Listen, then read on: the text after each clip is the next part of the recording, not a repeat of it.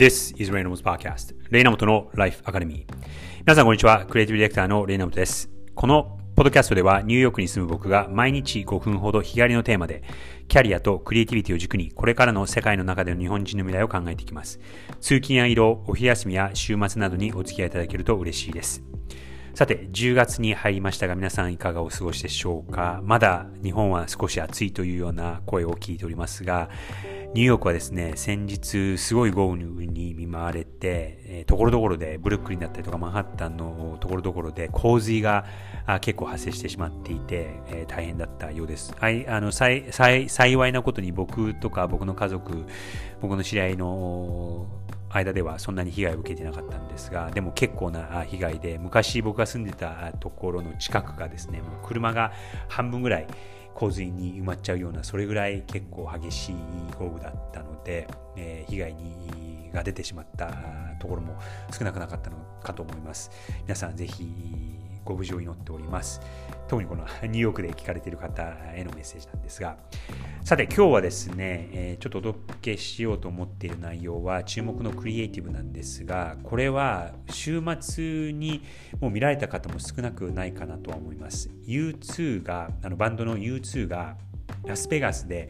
コンサートをやったんですが、これも数ヶ月前から話題になっていた MSG マリソンスクエアガーデンという会社が作ったスフィアという新しい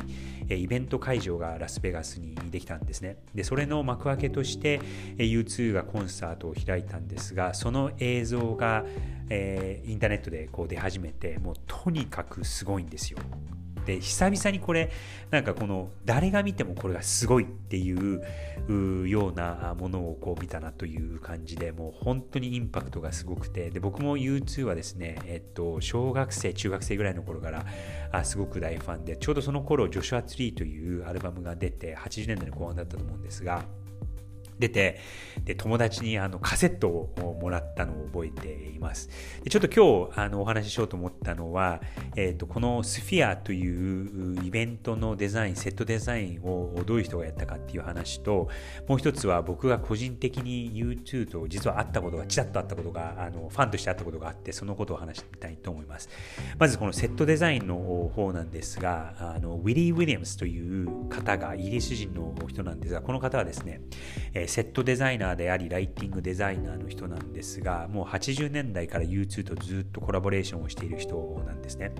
で彼の場合僕もですねそうですねえっと U2 の初めてのコンサートを見に行ったのがあの ZooTV という ZooTV ツアーという、えー、ツアーをやっていたことがあってこれ多分2000年1900何年か2000年ぐらいだったと思うんですがそれから何回かあのコンサートを行ったことあるんですがでその時に行ったもう衝撃もこれもものすごくて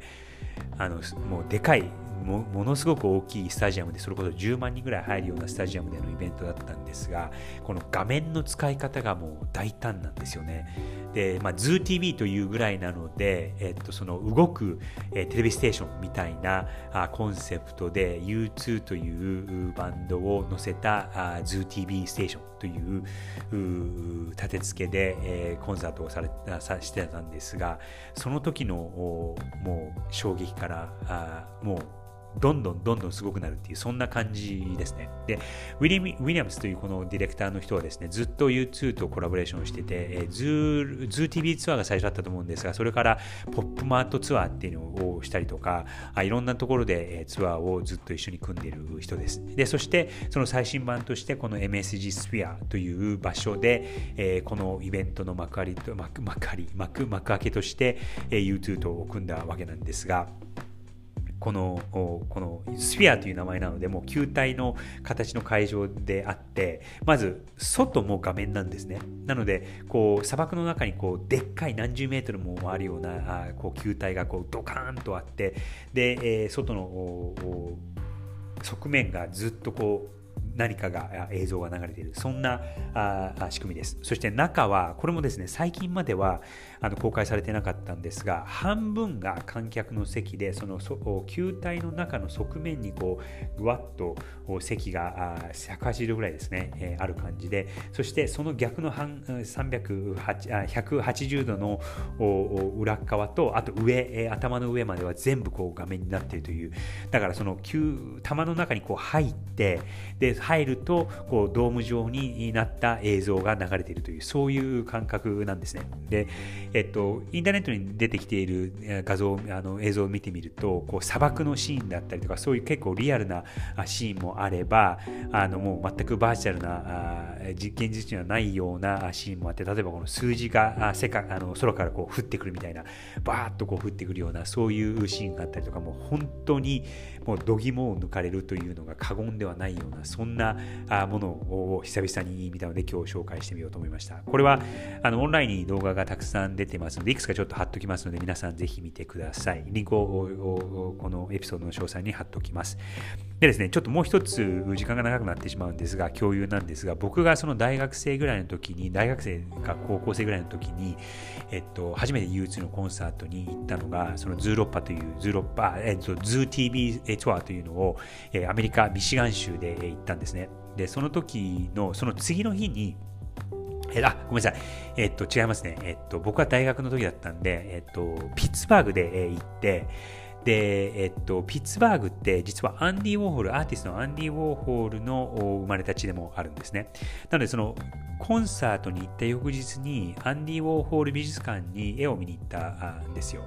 そしたら、まあ、その日はすごく平日、平日ですごく空いていたんですが、そしたらなんか、あのロックスターみたいな人がこう何人かゾロゾロっと入ってきたなと思ったら、何を隠そう、その、それがですね、U2 のリードシンガーのボノと、えっと、リードギタリストのエッジだったんですね。で、もちろんボディーガードがこう何人かいて、えー、まあ、こう、ちょっとこう、あんまり軽く近寄れないなという感じではあったんですが、僕と兄弟でそこにいたんですが、ちょっと勇気を出して何かをこうサインをもらおうと。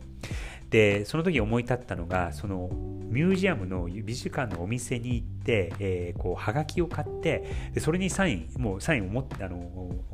してもらえるのがなかったのでそれを買って、えー、してもらおうと思ったんですが、えっと、ベートーベンの絵が描いてあるそのアンディ・ウォーホルのが描いたベートーベンの絵っていうのとあとエルビス・プレスリーが描かれた絵のはがきを2枚買って、えー、彼のところに行きましたまず、えっと、エッジギタリストの方にったら、行って、えちょっとサインをください。って、あの、これどちらでもサインしてくれると嬉しいですっていうふうに言ったら、あ、じゃあいいよっていう感じで結構意外と受け入れてくれて、で、パパッとこう見て、で、彼はそのベートーベンの方のハガキを見て、こうサインをしてくれて、ハードもみたいな握手してみたいな、そんな感じで、え、あったんですが、その後、えっと、ボノの方に行って、彼はその時その、こう丸いサングラスを顔をこうかあのかぶせるあの隠すようなサングラスをしてたんですがそこに行って、えー、そのエルヴィス・プレスリーが書いてあるハガキを渡したわけなんですがそのハガキはですねそのエルヴィス・プレスリーがこう2人書かれていてで、えー、ボノがこうパッと見てでちょっとなんか考えて何をするのかなと思ったらそのあのペンを取ってまず1人のエルビス・プレスリーの方には、えー、カウボーイハットをこうシャシャッと書いてでもう1人のエルビス・プレスリーの方にはサングラスをこう書いてでボノ、えー、1900何年でボノ2000年みたいな感じで、えー、書いて渡してくれたんです。でその背景にあるのはその1990年前後っていうのはその Joshua Tree が出た後の頃で、えー、 Joshua Tree というアルバムはあのアメリカのこう西部をこう思い立たせるようなアルバムだったんですがその新しいところを開拓するみたいな感じでそれこそこのカウボーイのようなイメージを彼がしていたんですね。で、えー、とそれから10年後の2000年前後の時にはあのズーロッパというアルバムだったりとかポップマートというツアーをアルバムをしていてでもっとこうなんていうんですかねサイバーパンク的なあの感じで、えー、こう大きいサングラスをこうかけてて、えー、ちょっとこう未来的なあの服装をしてたりしたんですがそれをこうやってそのカウボーイハットのイラストと、えー、サングラスのイラストをちょちょっと描いてボノこの年ボノこの年みたいな感じでそこの何て言うんですかね頭の回転の速さにもすごく衝撃を受けたっていうのを今でも鮮明に覚えてます。その今日オンラインで見たそのコンサートのイベントの衝撃と、あと、個人的にこう体験して、こう、ちょこっとしたやりとりではあったんですが、頭の回転の速さ、そして、えー、英語で言うと wit っていうことなんですけど、賢さというか、クレバーなところが、そのやっぱりエンターテイナーの凄さだなっていうのは、あの、その時に感じて、やっぱりちょっと世界のトップで、えー、活躍している人は違うなっていうのは、その時にもそう感じたのかもしれません。今日ちょっと長くなったんですが、えー、この U2 のスフィアでのコンサート、ぜひ映像を見ていってください。あと、この個人的なあのエピソードも、これはですね、なんかそのクリエイティビティっていうところにすごくつながると思うので、何かの参考になったらなと思います。それでは、良い1週間をお過ごしください。Have a great week!